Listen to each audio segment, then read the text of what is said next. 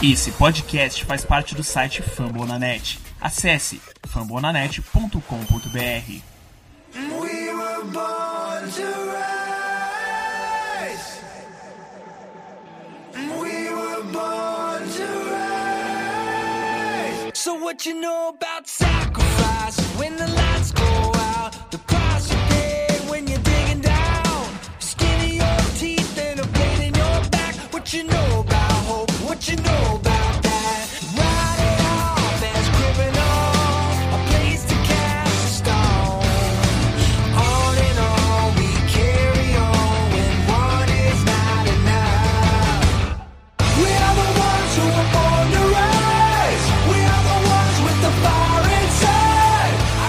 Here we go, here we go, Browns. Bem-vindo a mais um Down Podcast.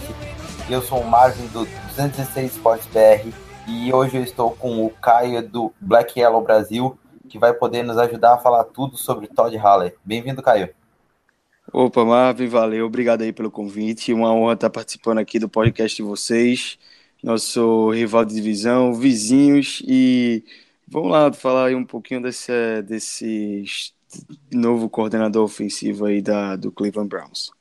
Nós estamos também com o Murilo do Down Pound BR, nosso cadeira fixa aqui no podcast. Murilo, bem-vindo. Vamos falar sobre o nosso novo coordenador ofensivo.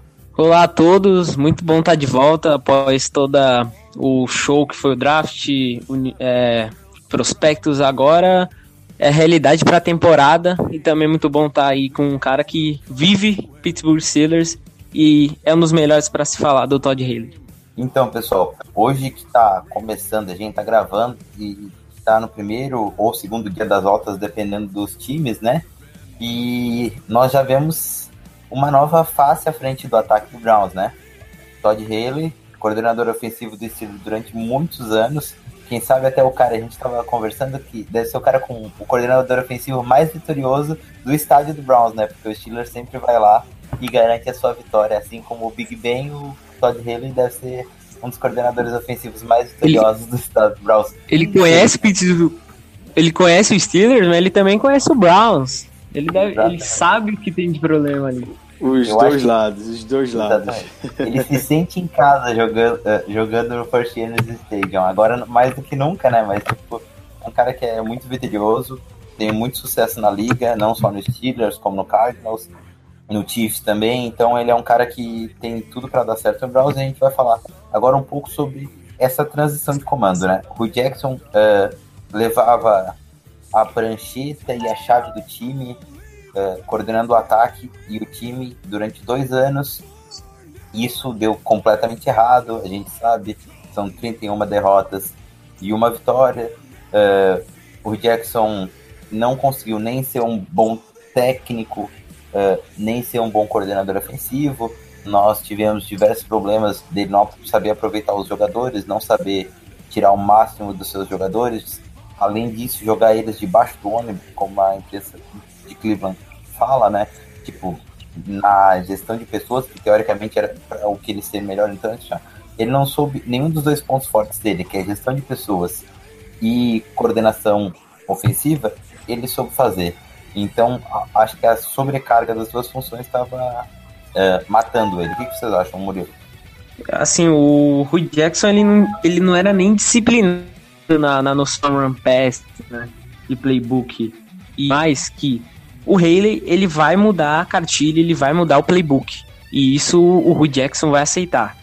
E aí ele citou, eu vou mudar a cartilha para os jogadores não caírem nos maus hábitos de um ataque com uma vitória apenas e 31 derrotas.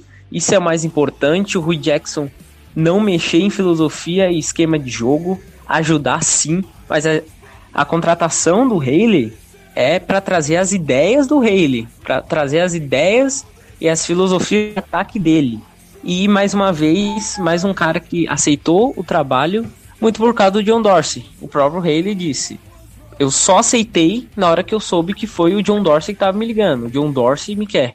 Pra você ver o, o fator que é o Dorsey estando em Cleveland e se ele não tivesse, ah, quais nomes poderiam ter sem esses que estão hoje. É aquela coisa, né? Quando as coisas começam a andar, eh, todos os caminhos vão se ajeitando, né? Quando começa uma pessoa a, vamos brilhar na escuridão, as outras coisas vão se ajeitando. Caio, como que era essa questão comando, né? Como no Steelers ele era coordenador ofensivo também e tinha um head coach acima, uh, como era essa questão? Tinha muita interferência?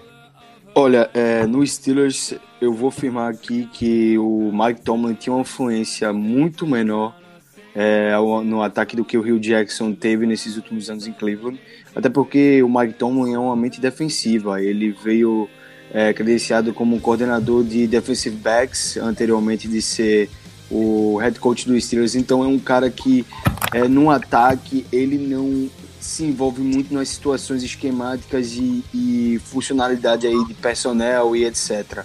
Ele é um cara que trabalha mais com a gestão dos jogadores, é, das posições, mas ele é, é, assim na funcionalidade do ataque era sempre o, o Todd Haley e os, e os outros coordenadores posicionais que faziam o ataque funcionar.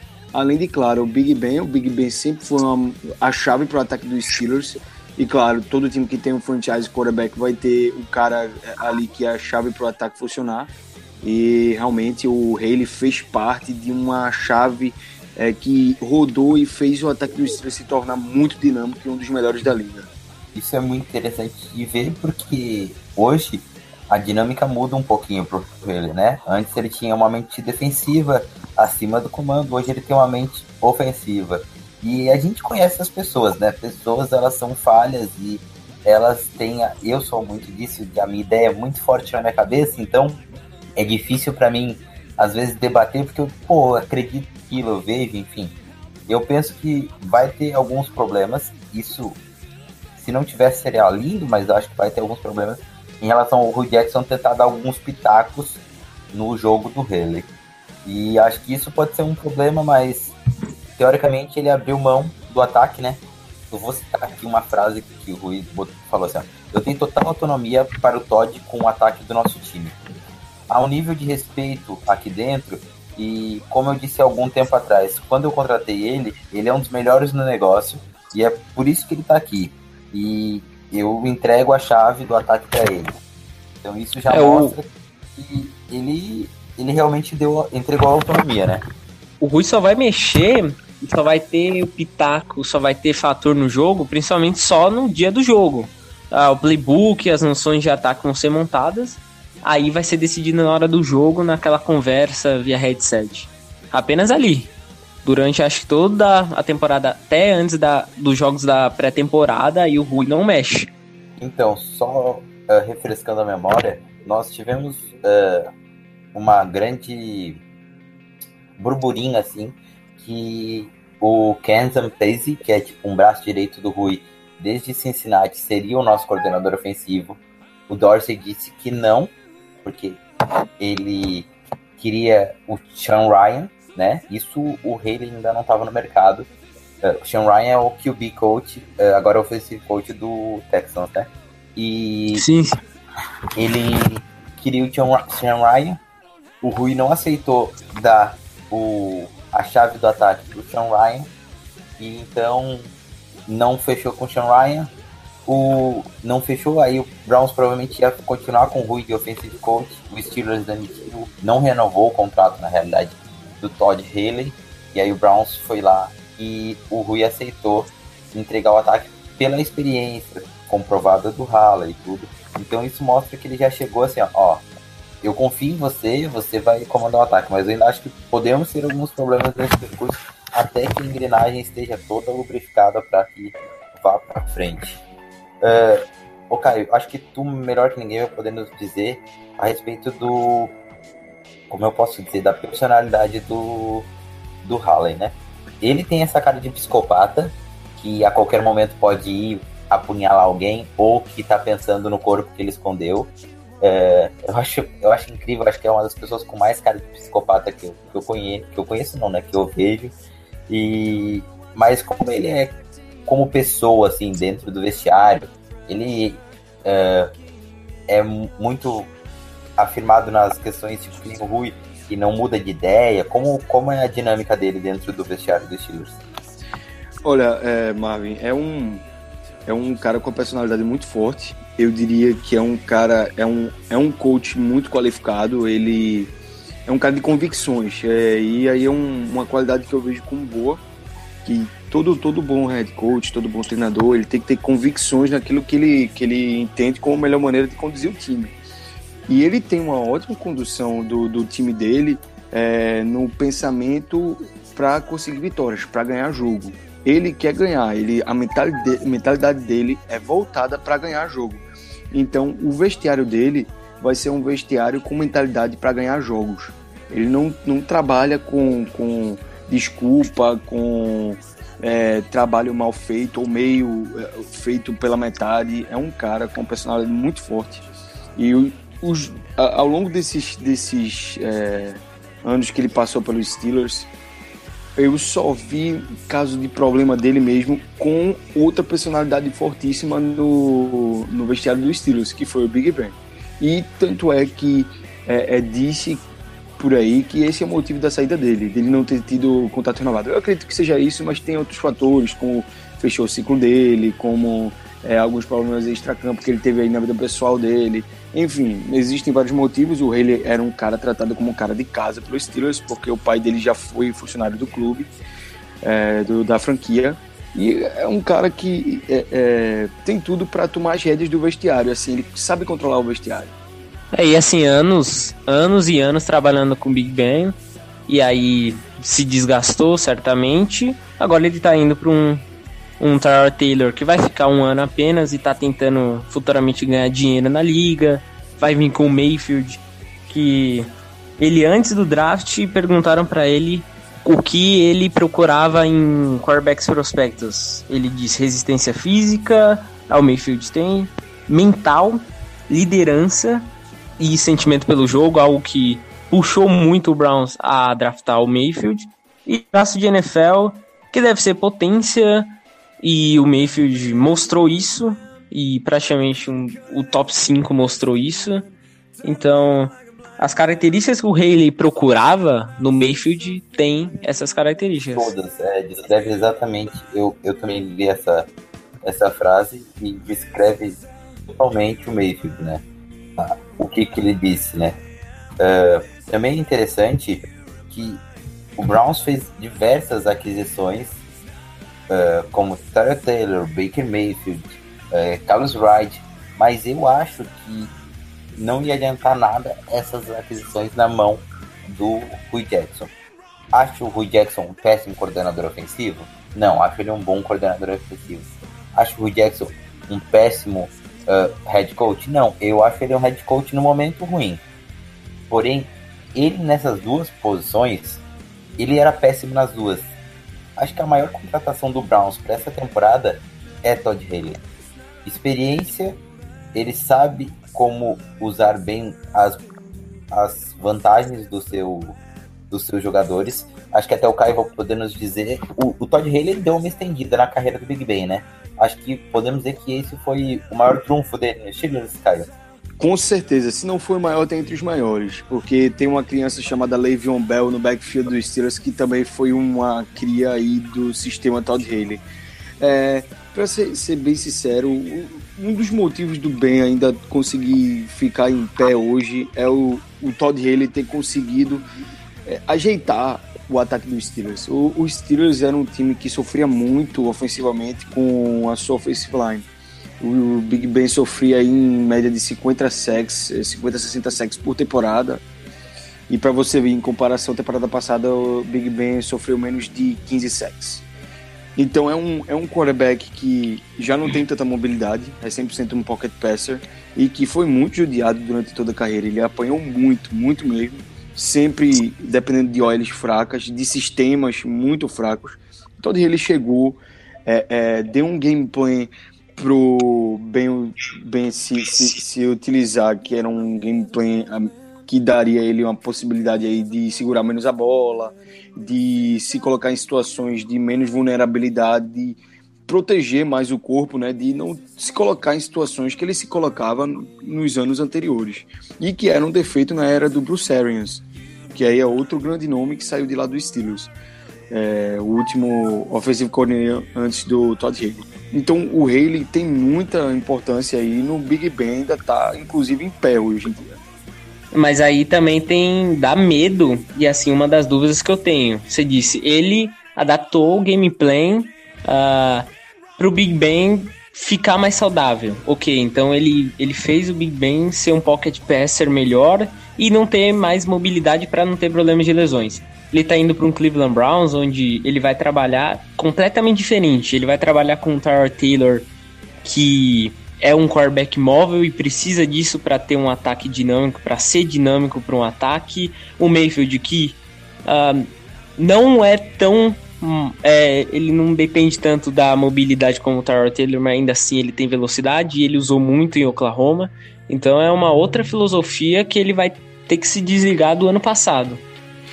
Olha, Murilo, um ponto sobre isso. Não é que o QB vai deixar de usar é, o físico dele, o atleticismo dele, a velocidade dele em eventuais scrambles, em eventuais é, jogadas de read option. Não é que isso não vai ter no, no playbook do Todd Haley. Eu acho que na situação do Browns deve, vai ter e deve ter. Não é que o Todd Haley não botava isso pro Steelers porque o Big Ben nunca foi um quarterback móvel em nenhum momento na carreira, acho que nem no Andy Rook ele era, que era o ano que ele mais corria com a bola, ele era um quarterback móvel, ele era um quarterback pesadão, pocket passer que, em eventuais situações, via possibilidade e fazia com o scramble quando ele ainda era um pouco atlético. É, e ao passar da carreira ele foi perdendo todo esse atleticismo que ele tinha e foi se consolidando como pocket passer e perdendo toda a mobilidade. Como bem é um quarterback que não tem mobilidade alguma. Então, sempre que foi colocado à mesa, inclusive é, é, possibilidades de quarterback sneak, o próprio Ben relutou, é, é refutou e não quis é, fazer o quarterback sneak, porque ele já tinha sofrido muito com concussão na carreira. Então, não deve, eram casos que não foram escolha do Haley. Não funcionou porque o Big Ben não queria fazer funcionar entendeu direitinho essa situação. Então eu acho que o, a, essa adaptação do Haley vai acontecer, mas eu não creio que isso vai ser um, um problema é, dentro do Cleveland Browns. Até porque é, eu acho né? que uma das vantagens do Haley é que ele adapta muito o time dele às. às... Ah, perdão, esqueci a palavra. Ao adversário, ao adversário. Ele adapta o playbook a cada jogo. Todo jogo você vai perceber que tem jogadas diferentes, tem é, é, tipos de, de ação do ataque diferente. Ele, estu, ele tem um plano de estudo para que ele faz jogo a jogo, que é assim realmente uma coisa que deu muito dinamismo ao ataque dos Steelers. Tem jogo que o Steelers corria mais com a bola, tem jogo que o Steelers lançava mais a bola, tem jogo que o Steelers só lançava a bola, tem jogo que o Steelers só corria, e é um jogo que era 50% é, para cada lado. Então era um ataque que no final do ano era muito balanceado e era efetivo nas duas partes, porque ele sabia botar o dinamismo e sabia adequar é, a cada adversário. Ele tem um conhecimento, aí ele tem um estudo de, de cada adversário que ele faz. E ele conhecia muito bem as suas próprias peças de ataque, tanto quanto conhecia a defesa do adversário. Então, ele sabia montar a, a filosofia do ataque. Tirar o melhor de cada um dos seus jogadores, né? Exatamente, exatamente. Tanto é que o Le'Veon Bell tem números espetaculares e o estilo do Le'Veon Bell, ao meu ver, não se adaptaria a todos os ataques da liga. Ele é um baita de um running back, um dos melhores da liga. É uma cria do sistema do Todd Haley, mas não sei se, ter, se, se, todo o sistema de offensive line daria conta do estilo do Le'Veon Bell. Murilo, tira uma dúvida aqui para mim. Agora vamos entrar numa uma fase um pouco polêmica. Também gostaria da opinião do Caio. O Steelers, quem sabe hoje na liga, hoje não, né? Ano passado, porque hoje a gente não conhece o novo ataque dos Steelers, mas tipo, é o time que mais jogou em shotgun, ou terceiro time, se eu não me engano. Eu dei uma pesquisada. O, uh, pelo menos em jogo aéreo de passe, o Steelers é o time que mais jogou em shotgun. E agora fica a pergunta uh, super. Uh, como eu posso dizer? Não é contraditória. Hoje eu tô faltando as palavras, mas tipo. É uma pergunta capciosa. Saber jogar under center hoje é super valorizado na liga? É muito valorizado. Ah, você, você vê as perguntas. O, o, começo dos treinamentos do Mayfield era um under center. Pra você ter uma ideia, isso eu, certamente vai ser com os outros, menos com o Rosen, porque ele jogava muito under center lá em UCLA. Em shotgun, eu, eu espero que seja muito também do Browns jogar em shotgun. Porque o Haley tinha o Antonio Brown como arma para shotgun, então usava muito é, marcação homem a homem para fazer isolação, então fazer de tudo pro Antonio Brown ficar um contra um com a sua marcação. E aí você substitui o Antonio Brown pelo Josh Gordon. O Josh Gordon tem uh, o mesmo nível do Antonio Brown pro, pro ele usar muito shotgun no Browns. Um, e também assim, o, o man-to-man, que é a marcação homem com homem isolação, ele precisa muito de ajuda. E você já vê um Core Coleman, você já vê um Jarvis Landry. É, o Haley, quando ele vem, ele veio para Cleveland, ele viu muitas armas no jogo aéreo, no jogo corrido, porque já teve o Carlos Hyde e veio também o Nick Chubb. Então, as características que ele usava em Pittsburgh, ele tem, ele tem armas para usar aqui em Cleveland. Caio, tira uma dúvida para mim. A respeito dessa questão de shotgun, a gente sabe que isso foi muito, como a gente falou, para estender a carreira do bem, para dar mais proteção para ele, para ele poder se livrar da bola antes dos adversários chegarem, enfim. Mas uh, essa questão do shotgun é mais para proteger o bem ou de mentalidade do Halley de querer implantar mais esse sistema de shotgun? Porque o estilo jogou praticamente 75, 80% em shotgun na questão de passes e ao contrário, praticamente na questão de corrida era muito under center. Uh, o que, que tem para nos dizer dessa variação no ataque dos Steelers e qual a influência do, do Hallen nisso? As Opa. duas situações. Eu acho que as duas situações. Eu acho que tanto para proteger aí o, o, Big Ben, quanto para é, criar essas situações de matchups e se livrar mais rápido da bola. Eu acho que as duas situações aí influenciaram bastante para os Steelers usar tanto a shotgun. Mas como você disse, o under center é muito utilizado pelo Todd Haley em casos de é, corrida e play action. E o Steelers é, executou alguns play actions interessantes na temporada passada. Faltou executar, faltou explorar um pouquinho mais o play action, mas ainda assim teve algumas execuções interessantes. É, se, se o Haley ama é, jogar muito shotgun, era para proteger sim o Big Bang e também assim as armas que o Pittsburgh Steelers tinha e o que o Browns tá tendo depois do Josh Gordon voltar, do Jarvis Landry é, ser contratado, Corey Coleman continuar, ele pode continuar usando shotgun. É claro, teve adições no jogo corrido que vai diminuir isso, sim. E uh, agora eu também tô perdendo as palavras. Exatamente, Murilo, concordo contigo. Olha aí, então, perdendo as palavras demais. Caio, tira uma dúvida. Acontece, enquanto, acontece enquanto Murilo, demais. Enquanto o Murilo acha as palavras dele, Caio, tira uma dúvida pra mim. Uh, pelo que eu estudei do ataque dos Steelers, era um ataque que gostava muito de usar Tyrande mesmo não tendo Tyrands, né? Tipo, Tyrands abaixo da média da liga, assim. Ou tu, ou tu me contraria, vamos, vamos ver se eu tô errado. De forma alguma, de forma alguma. Agora, tem um lado, né? quando o Todd Haley chegou no Steelers, ele ainda pegou três anos de Heath Miller. E aí, o, o fim do, do auge ali do Heath Miller, que foi um grande Tyrant. É um dos maiores Tyrants aí da história do Steelers, se não o maior. Então ele tinha um, um playbook que utilizava muito o Tyrant. O, o, o, Heath Miller, quando ele chegou no Steelers, ele era o melhor target do Big Ben. Era o target favorito dele. Então, querendo ou não, você tinha que fazer um playbook para ele usar o Tyrant. É, acabou que essas situações de usar tanto Tyren é, foi herança do playbook do Todd Haley e os Tyrants de um nível muito mais baixo do que o Heath Miller, que hoje no Steelers são o James, é, Jesse James, Xavier Greenbow e é, o terceiro Tyrant, rapaz, é o, o, hoje talvez o McDonald's, inclusive, que, te, que é o starter.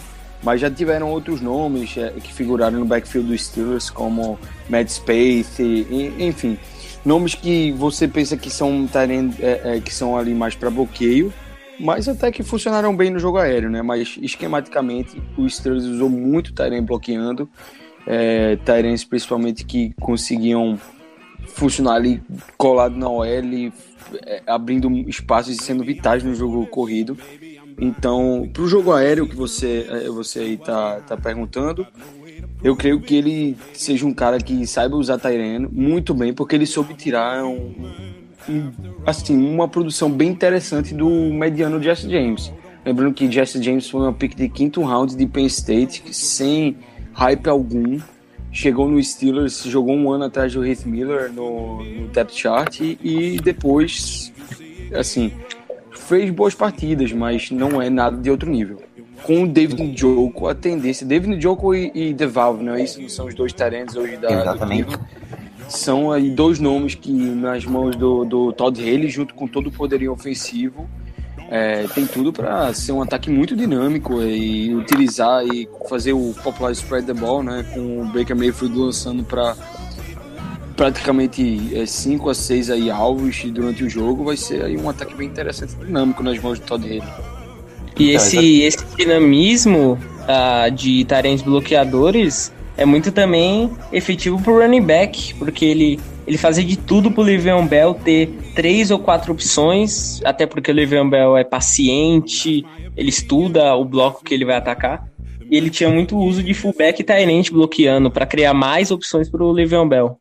Então, exatamente, eu perguntei isso porque uma das coisas que todo torcedor do Browns espera para esse ano é um uso muito maior talento do David Njoku, que é um talento muito grande, que cresceu muito, ele foi minimamente usado. Ele foi usado muito pouco, mas muito pouco. Para ter uma ideia, Darren Fells, que é um Tyrant que foi cortado do Browns, ele era o Tyrant titular, o Njoku jogava, era quase o terceiro Tyrant mais utilizado, porque acho que até o Devalve era mais utilizado, e é um talento muito grande, mas muito grande, melhorou muito, e para ter uma ideia, ele foi o, o líder de touchdowns na temporada do Browns, entre os recebedores. Então, uma das coisas que o torcedor do Browns mais espera é um uso maior do Njoku, que é muito bom, e do Devalve, que é um Tyrande, eu diria, bom para ótimo, assim. É um cara muito competente, com boas mãos, com bom bloqueio, então é muito esforçado. Então acho que uma das coisas que nós esperamos é que ele realmente use os talentos que eu sei que ele gosta, que eu vi, isso dei, fui dar uma olhada realmente nisso para saber mesmo como ele vai ser. E hoje ele tem talento em mãos, né? Coisa que ele não tinha nos dois, três últimos anos, acho no Steelers em relação aos talentos. Exatamente. E o que ele pegou de talento no Vince McDonald, que é um Tyren um pouco acima da média, é, só teve seis jogos, cinco jogos com que o Vince McDonald teve total conhecimento do playbook. Então, deu para ver muito pouco dele com o Vince McDonald e ainda assim tirou uma produção bem interessante. Eu imagino que um jogo seja bem envolvido aí no, no plano de ataque do, do Browns. E olha, fisicamente, o, o Njoku já era fantástico fisicamente, ele veio do college fisicamente bem. E eu vi imagens duas semanas atrás do treino do Devalve. O físico do Devalve vendo em foto, parece melhor do que o do Njoku. Devolve também pode ser muito usado para bloqueação. E nós pegamos um Tyrande, poder, poder dizer top 5 ou top 3, mas acho que foi o melhor Tyrande ano passado bloqueando, que é o Darren Fells, né?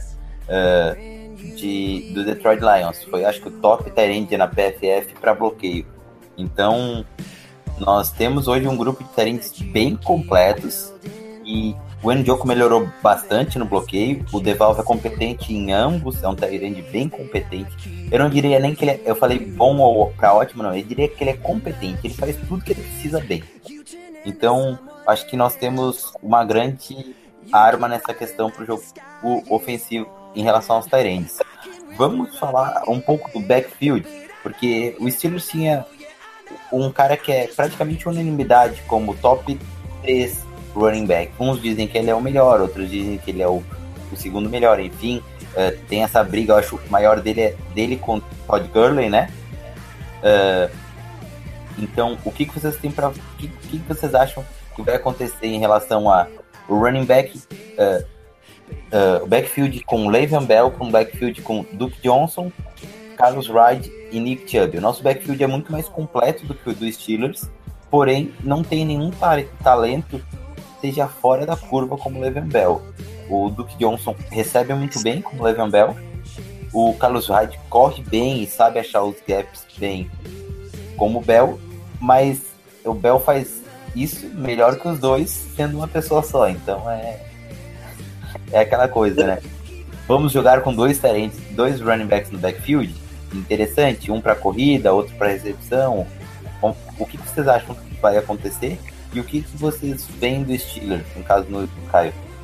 O, o teto, assim, o, o Livion Bell é fantástico individualmente, é o cara que leva esse ataque dos Steelers, mas o teto que o Haley vai ter no Browns é fantástico.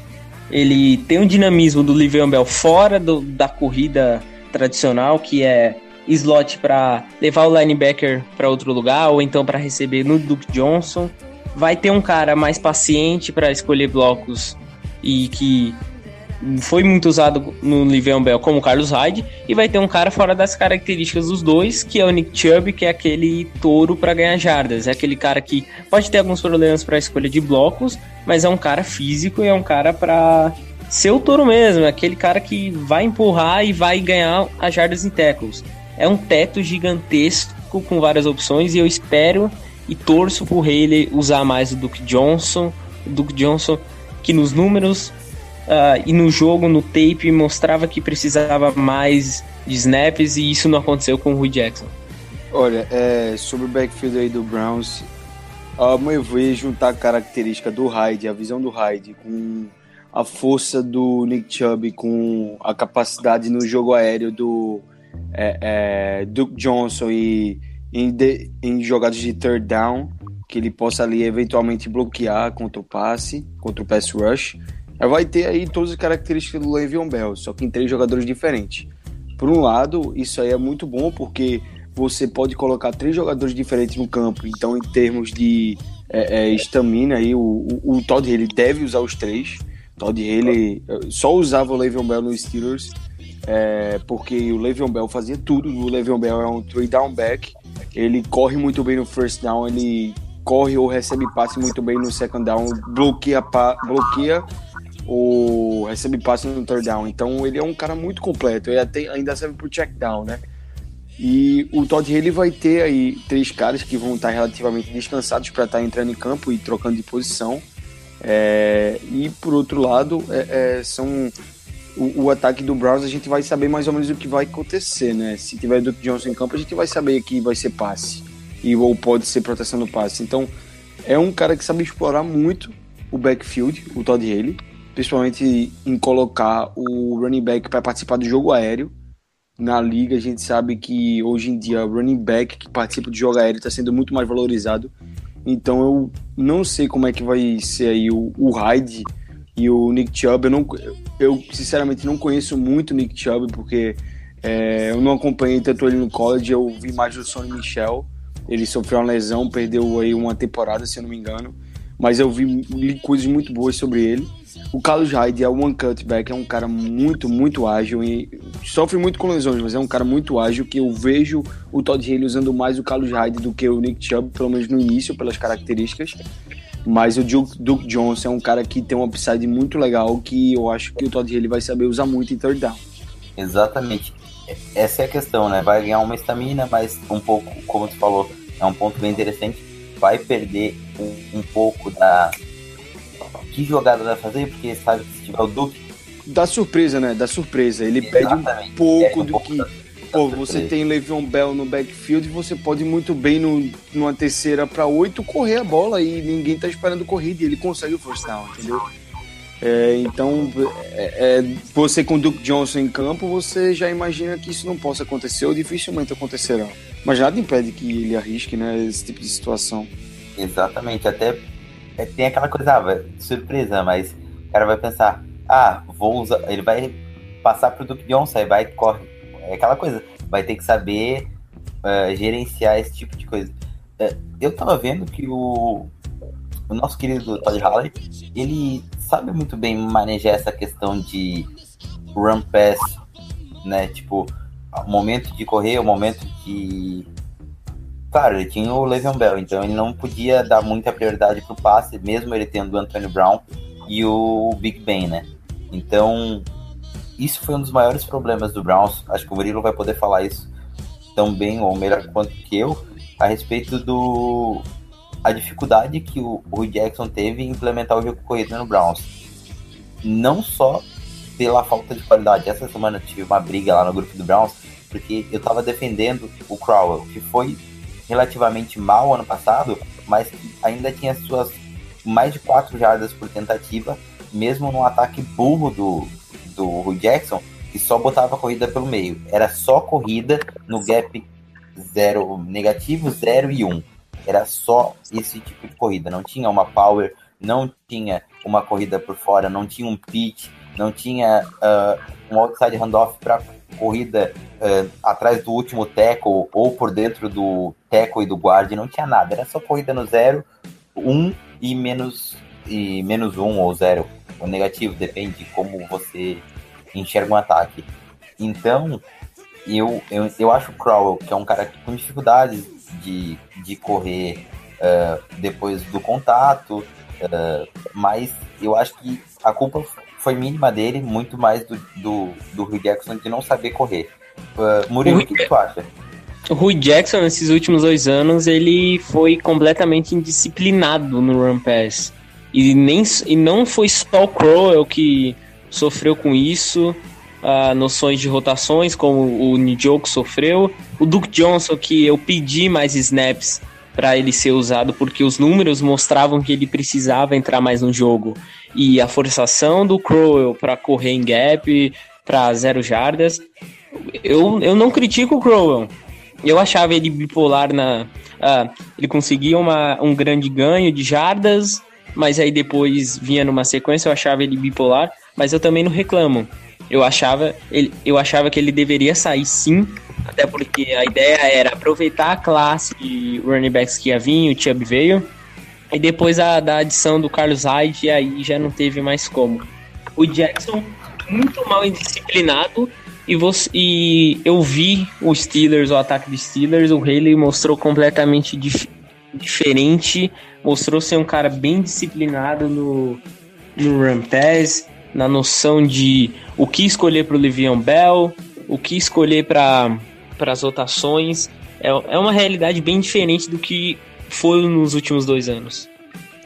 Olha, Murilo, ele era disciplinado até demais. É, o Steelers tinha um ataque muito disciplinado e muito conservador em várias situações que a torcida até pedia dinamismo, tanto é que é mais um dos motivos do desgaste da relação dele aí no Steelers do quanto a torcida reclamava aí do Todd Haley. Assim, uma parcela da torcida reclamava mais do Todd Haley do que ele merecia toda essa reclamação. Mas tinha sim uma situação de que o Todd Haley era muito conservador em situações que não precisava ser. Por exemplo, é, terceira para três, é, obviamente que você quer que ele consiga o first down e a primeira opção na cabeça dele sempre vai ser correr pelo meio com um dos melhores running backs da liga. E uma das melhores olhos da liga, ele vai tentar abrir um espaço no meio, vai jogar a bola para Le'Veon Bell e ver se ele consegue passar ali. Em 90% das situações ele, ele consiga passar. Só que o problema estava nos 10%. E a torcida não suporta. A torcida do Steelers é uma torcida muito mal acostumada em conseguir, é, é, é, conseguir converter as situações. A partir do momento que se acostumou de vez com, com o Le'Veon Bell conseguindo first down atrás de first down, sempre que não conseguia, a culpa era do Haley. E era justamente por, por fazer essas chamadas conservadoras. Então acaba sendo uma faca de dois gumes, porque ele era muito conservador e na maioria das vezes funcionava, mas quando ele precisava ser um pouquinho ousado, faltava ao Todd Haley um pouquinho é, é, de ousadia ali para fazer algo diferente no backfield.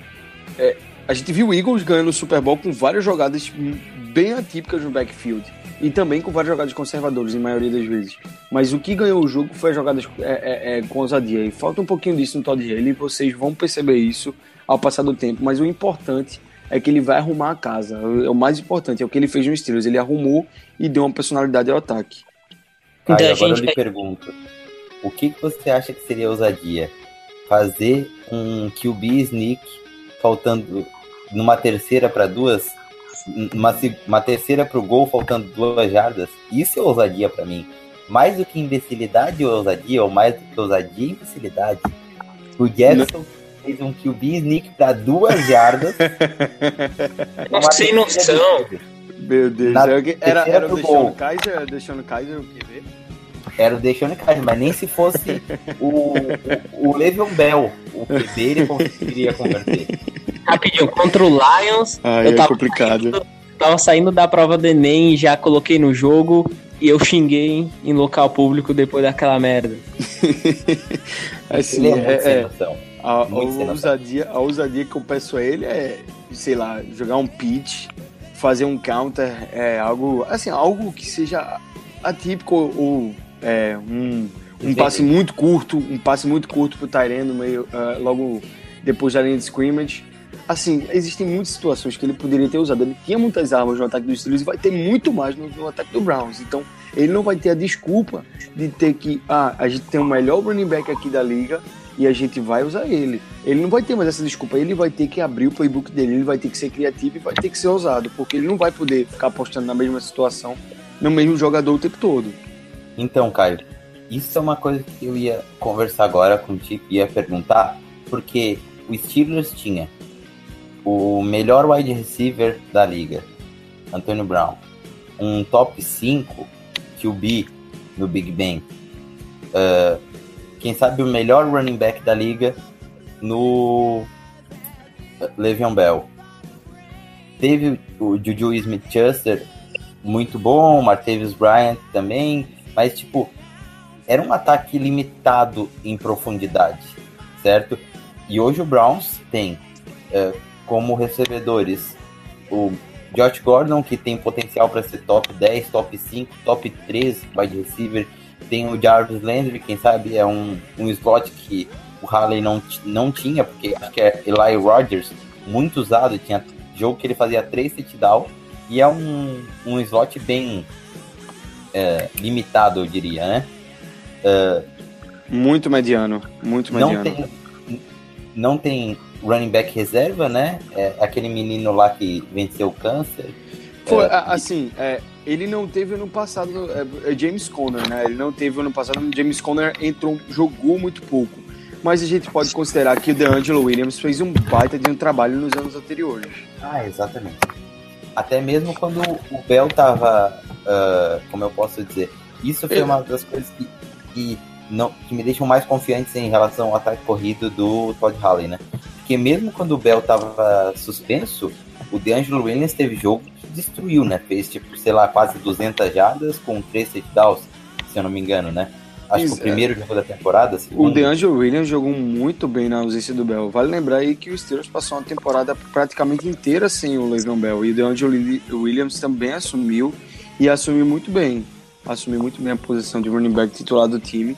já sempre velho, né? substituiu bem, já velho, já e bem pro fim da carreira, já aos 30 e 32 anos de idade. É, então, é um, um cara que soube adaptar o playbook dos Steelers. O- obviamente, o DeAngelo Williams e sua experiência aí ajudou muito, mas é um cara que estava longe do auge. Então, ele pegou um running back que estava longe do auge e conseguiu fazer dele é um dos, um dos bons running backs da liga, correndo atrás do ataque do sistema dele. Então, é, é um cara que sabe trabalhar bem o backfield. E o James Conner, ano passado a gente não viu muito dele porque realmente ele não jogou ano passado. O Le'Veon Bell não se lesionou, não teve suspensão, não teve problema nenhum na temporada passada. Então a gente só viu o Le'Veon Bell em campo. só um, um adendo aí o que a gente estava conversando sobre a- essa questão Steelers e Browns, né? Tipo, em relação à profundidade e tal.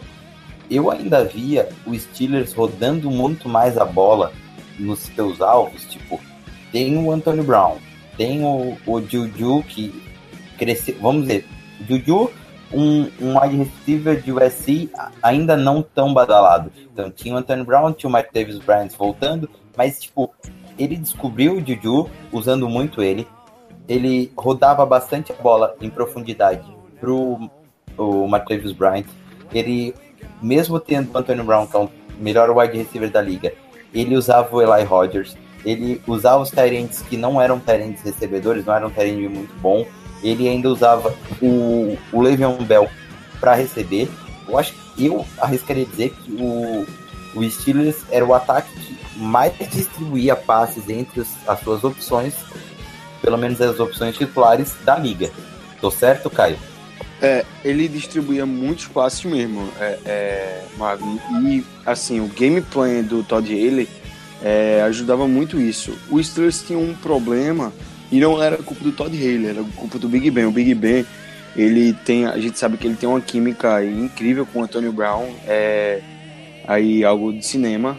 E muitas vezes ele perde a linha nisso, exagera muito, força a bola no Antonio Brown mais do que deveria. Inclusive em situação de checar e de fazer as suas, as suas leituras. E ele lê e forçar no Antonio Brown. E isso atrapalhou um pouco o ataque dos Steelers. E aliás, sempre atrapalha, né? Temporada atrás de temporada. Mas é, as progressões do Ben é muito dinâmica. Em teoria, deve ser muito dinâmica, porque é um playbook que é muito extensivo e dá muitas opções aí de, de targets para o Ben. Ele realmente usa tudo, tudo que tem no ataque, inclusive se você, você não, não citou, mas usou inclusive o Roosevelt Knicks. O Roosevelt Knicks teve uma recepção para touchdown no ano passado num jogo importantíssimo contra o Ravens. Se eu não me engano, foi Ravens ou foi o Bengals. Foi um jogo que o Steelers estava perdendo e foi virado logo no final. Então é um ataque é, é, completamente que faz completamente uso de todas as suas, de todas as suas armas. Eu ia, eu ia falar sobre isso que não era culpa minha do Haley, era decision making e que eu tô muito curioso para ver como é o Tyler Taylor, se ele vai se viciar um pouco no Josh Gordon ou não. Ele, o Browns criou armas para ele não se viciar tanto no Josh Gordon. E uma coisa que eu gostei demais do Haley é o seu ataque na red zone, porque a red zone era um problema e foi um problema principalmente no último ano no Browns e haja problema e o Haley tem um dinamismo fantástico de uso de muitos wide receivers, é muita opção para menos de 20 jardas até a red zone, em passe, em shotgun. Uma coisa que pode ter certeza que o Haley vai fazer é que caso o Gordon realmente volte é, jogando aí no nível que ele mostra ter o potencial para jogar, que ele realmente tem potencial para ser um dos melhores wide receivers da liga. Ele é, provavelmente vai sofrer marcações aí pesadas, fortes das defesas adversárias e aí o Todd Haley vai ter situações de mismatches que ele vai poder explorar e ele sabe explorar muito bem. Se o quarterback é, que estiver eventualmente jogando for é, é, disciplinado, as progressões que ele fizer nas leituras, é, tanto pre-snap quanto pós-snap, tem tudo aí para conseguir explorar muito bem a defesa adversária aí com essa esse chamariz que é o Josh Gordon.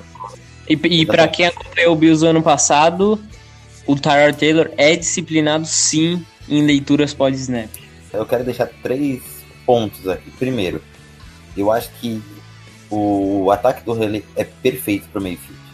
Mas vamos deixar isso para falar no que vem. Esse ano é o Tyler Taylor. Uh, eu acho que os dois maiores pontos que eu gosto no ataque do Haley é o explorar mismatches. Ele usa muito isso. Ele explora muito bem mismatches. Claro, o Big Ben fazia leituras e isso facilitava. Que o Big, 14 anos, né? 14, vai fazer, acho que vai entrar no 15 ano de experiência na liga. Então, é um que o Big já tem experiência, mas tipo, é muito mismatch. Outra coisa, usar muitos alvos. Muitos alvos. Então, ele, ele tinha o Le'Veon Bell saindo uh, eh, para receber. Ele tinha o Martavius Bryant numa rota uh, goal ou hit and goal. Ele tinha o Le'Veon Bell cruzando ou fazendo uma, uma post corner. Ele tinha o Juju Smith-Schuster fazendo uma out ou uma in. Uh, ainda tinha as opções dos Tyrants fazendo uma slant, enfim. Tinha várias opções, sempre, em praticamente toda descida que eu vi do filme Run do Steelers, eram seis opções, cinco opções de cinco opções de passe, praticamente toda a jogada. Então, isso é uma das coisas que mais me chama atenção e que eu mais gosto em um ataque, porque em vez de ficar muito essa coisa de bloqueio, bloqueio, duas opções de passe, não.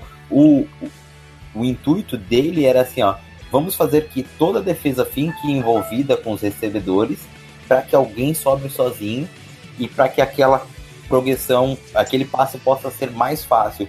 E é muito do que Oklahoma fazia. Botava muita gente para correr no campo e sempre alguém sobrava sozinho. Ele só precisava fazer a leitura certa e despejar o passe.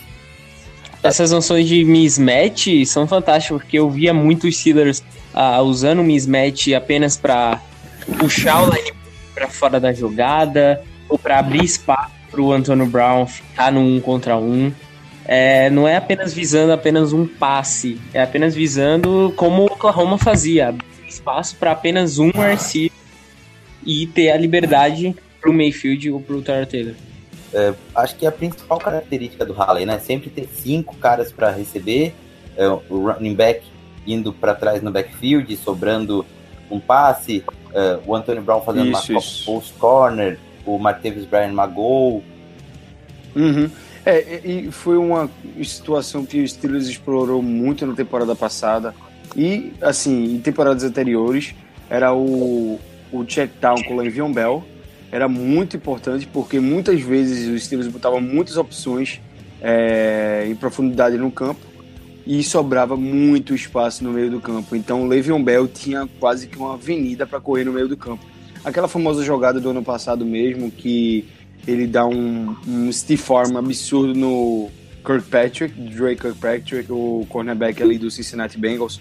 Foi numa jogada exatamente assim, um check down no meio do campo que o Ben teve jogadores em profundidade, estava tudo aberto no meio do campo, ele jogou pro Bell e o Bell fez a mágica dele, obviamente com quase que uma highway na frente dele até ali o contato do, do Kirkpatrick. Então, ele sabe explorar, é só, isso aí é só um exemplo, tá, desse de como ele explorava esses mismatches.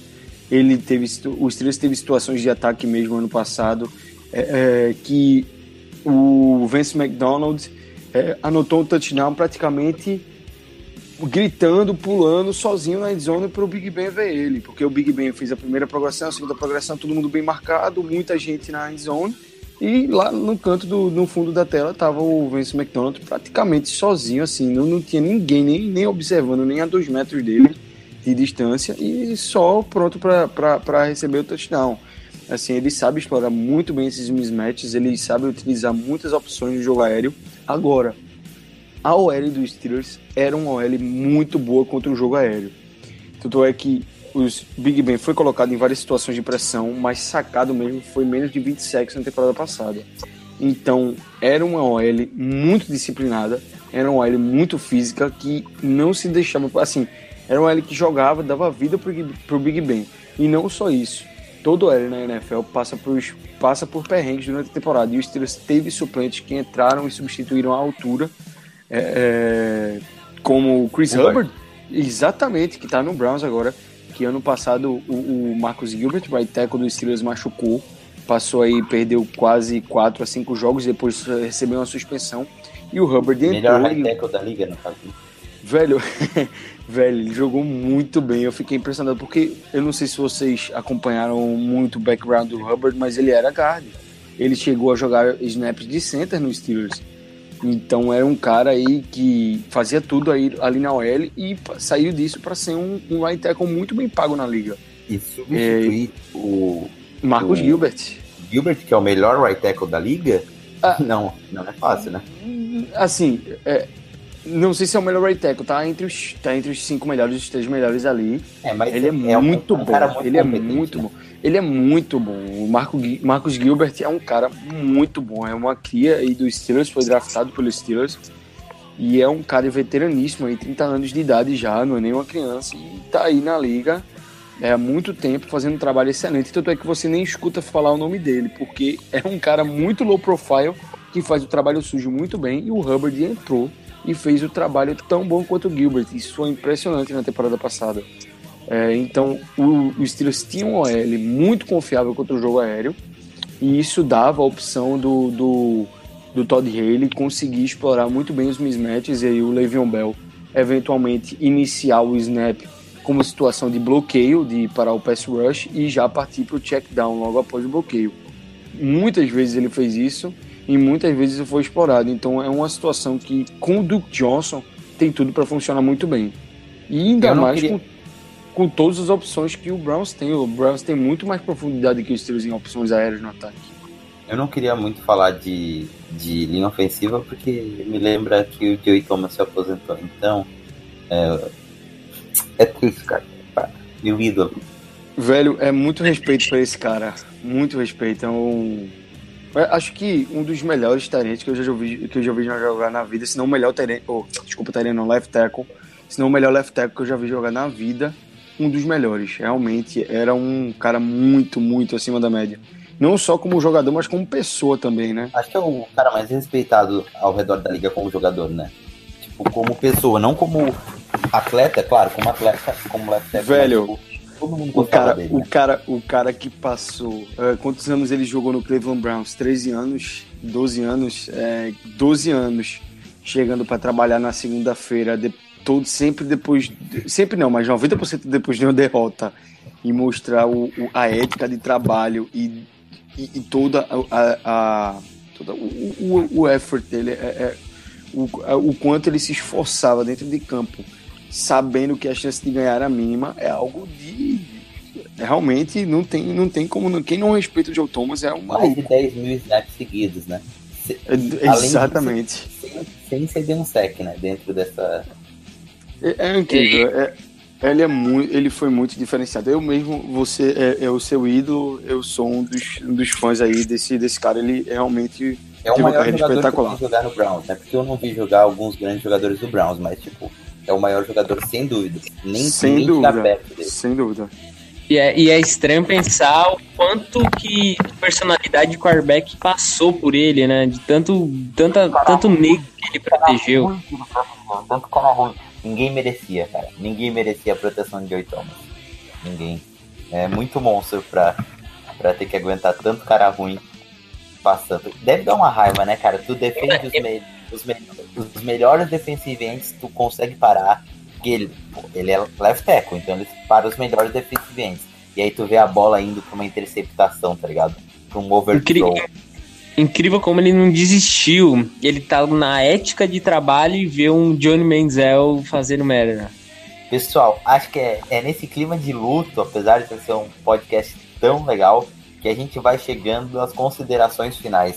Então eu peço para que cada um de vocês bote três coisas que esperam ver ou que vamos ver no ataque do, do Todd Haley, começando com o nosso queridíssimo, assim ó, está convidado a vir muito mais vezes aqui é, compartilhar dessa mesa com a gente, Caio.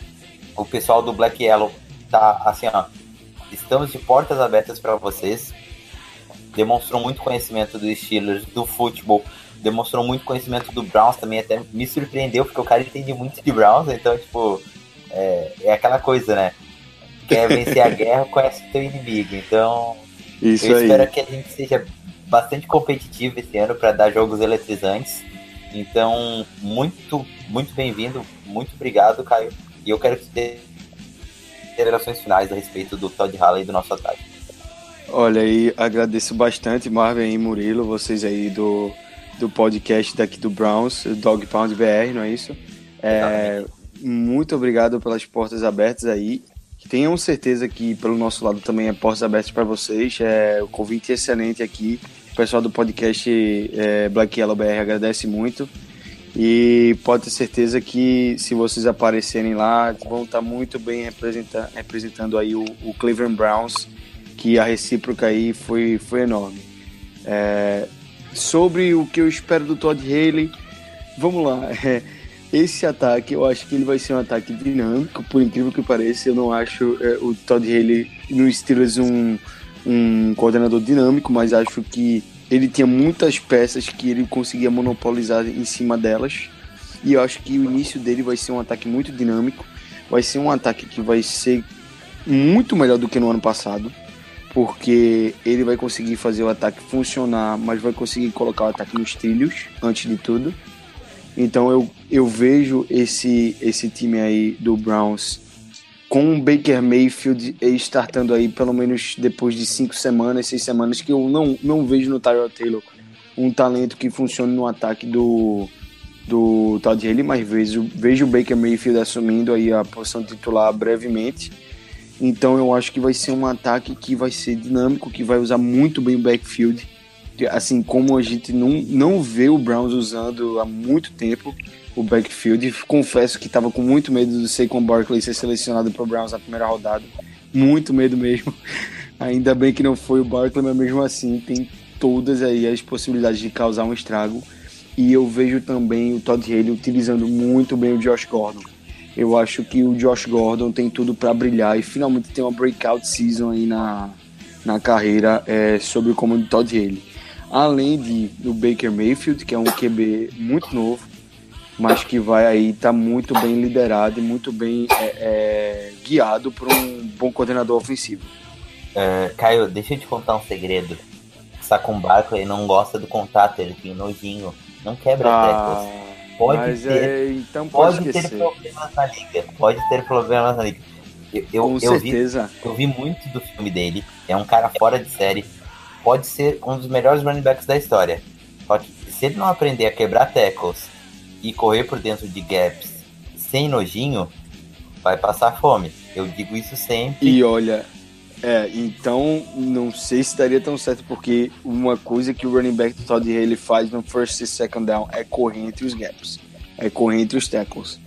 É baixar a cabeça quando, tive, quando vê o cap, baixar a cabeça e ir com tudo ali, ali no meio. Sei que o Le'Veon Bell não baixava a cabeça de jeito nenhum, mas é, que não é o estilo dele, né? Os outros running backs que tem o estilo, de Angelo Williams, quando vinha um gap, baixava a cabeça e sairia furando tudo por ali pelo meio. Mesmo é, não baixando a cabeça, o Le'Veon Bell quebrava tackles, né? Isso, ele é quase quebrava, quebrava demais. É, aquele cara ali é incrível, quebra, derruba, é muito forte fisicamente, é um, é um turo. E o... queria deixar aí um, um abraço aí para vocês e, e para o nosso querido Roberto Dantas, né? Que é um que é um cara que interage com vocês e é um amigo próximo meu que acompanha muito o podcast de vocês, torcedor fiel e doente do Browns. Opa, abraço especial. Boa, Caio. Murilo, dá tuas considerações finais aí. O que, que tu pode prever do nosso queridíssimo Browns com Todd Halley na frente da ofensa, como diria nossos amigos? Primeiramente, casa aberta mesmo pro, pro pessoal do Black Yellow, porque a gente é rival, de divisão, mas o perfil é fantástico, é amigo, tá desde sempre com a gente. Ah, rapidinho, ah, baixar a cabeça, entrar no gap baixando a cabeça, característica do Nick Chubb, como eu disse, touro. E tem que aprender demais com o DeMarco Murray. O DeMarco Murray era igualzinho o Saquon Barkley, ele aprendeu a jogar na NFL. Eu espero a evolução, o breakout year sim do Josh Gordon, que, ele, que o ataque do rei ele faça ele ter mais matchup individuais um contra um e o físico dele e o talento dele deve levar a ganhar muito dos adversários. Esse dinamismo do ataque pro Duke Johnson para ter um uso mais do Duke Johnson, que é um cara que bloqueia, um cara que corre, um cara que recebe e aproveitar demais esse trio de ataque, porque eu queria demais e eu sou um dos maiores amantes da escolha do Nick Chubb e junto veio o Carlos Hyde. Eu sou amante desse trio de ataque. Finalmente a gente tem esse dinamismo e que o Haley também tenha pela primeira vez esse dinamismo no jogo corrido. Hoje não é só o Livian Bell e que bom que não veio o Saquon Barkley, porque seria também, e aí sim, se o Barkley viesse ia ser o fim Duke Johnson, ia ser a mesma coisa dos últimos anos, não ia vir o Nick Chubb, que a classe era tão profunda que tem talento sim suficiente lá atrás, esse dinamismo nesse ataque com organização, algo que não teve com o Rui Jackson. Então, para fechar a casa e limpar o bar, eu vou dar minhas, minhas opiniões sobre o que eu espero do nosso ataque. Primeiro, eu vou cravar. Eu vou cravar. David Joko vai estar entre o top 10 terrenos da liga esse ano, já esse ano, vai ser a principal arma do ataque do Browns na red zone. Segundo, o Browns vai ter mais ou menos 40% de snaps para Carlos Hyde e 30% para o Chubb e 30% para o Duke Johnson. Eu acho que vai ser muito dividido os snaps. Terceiro, o Browns vai ficar entre top da 28 melhor, do 28 melhor, do 28 melhor ataque em passes, o Browns vai para top 10 ataque, que tem muito talento ofensivo no passe e porque eu acho que o Todd Haller vai saber explorar um ponto que ele não tinha no Big Ben, que eu acho que ele, por ser esse cara que gosta de vencer, e isso é uma coisa que faz os times vencerem, correr com o quarterback acho que o Tyler Taylor vai fazer, quem sabe, uma das suas melhores temporadas correndo. Então acho que são esses três pontos. Um ataque de passe muito bom, fazer o Tyrant ser o melhor jogador do ataque, tipo, o jogador mais utilizado na red zone, que é uma das coisas que mais pediam os anos passado com o Njoku, uma boa dinâmica dos running backs e correr com o quarterback. Pessoal, muito obrigado, muitíssimo obrigado a vocês dois pela participação do Caio, Murilo mais uma vez aí com a gente. Uh, eu fico muito feliz por esse podcast, acho que a gente vai entregar um material muito bom para os nossos ouvintes. Alguém quer fazer alguma. Eu sei que o Caio já, deu, já mandou até abraço, mas alguém quer fazer alguma consideração final? Um abraço, alguma coisa, Murilo? É só a gente dar a dica Pod BR. A gente vai voltar, a gente estava tirando meio que umas férias só para porque foi muito trabalho para analisar draft, mas os treinos estão voltando, a temporada está voltando finalmente. Exatamente. E eu já quero deixar um convite estendido aí pro nosso amigo Caio, pro pessoal do Black Yellow Brasil, para que nós vamos fazer um futuro podcast sobre a nossa divisão, chamar o pessoal do Cincinnati Bengals e do Ravens e do Steelers. E o convite já está feito para vocês. Vamos marcar aí a data e passar para vocês também, se vocês precisarem da gente lá para falar sobre a divisão. Muito obrigado pela presença e here we go, here we go Browns. Vamos para uma ótima temporada com um ataque agora decente e bem organizado. Obrigado a todo mundo e até a próxima.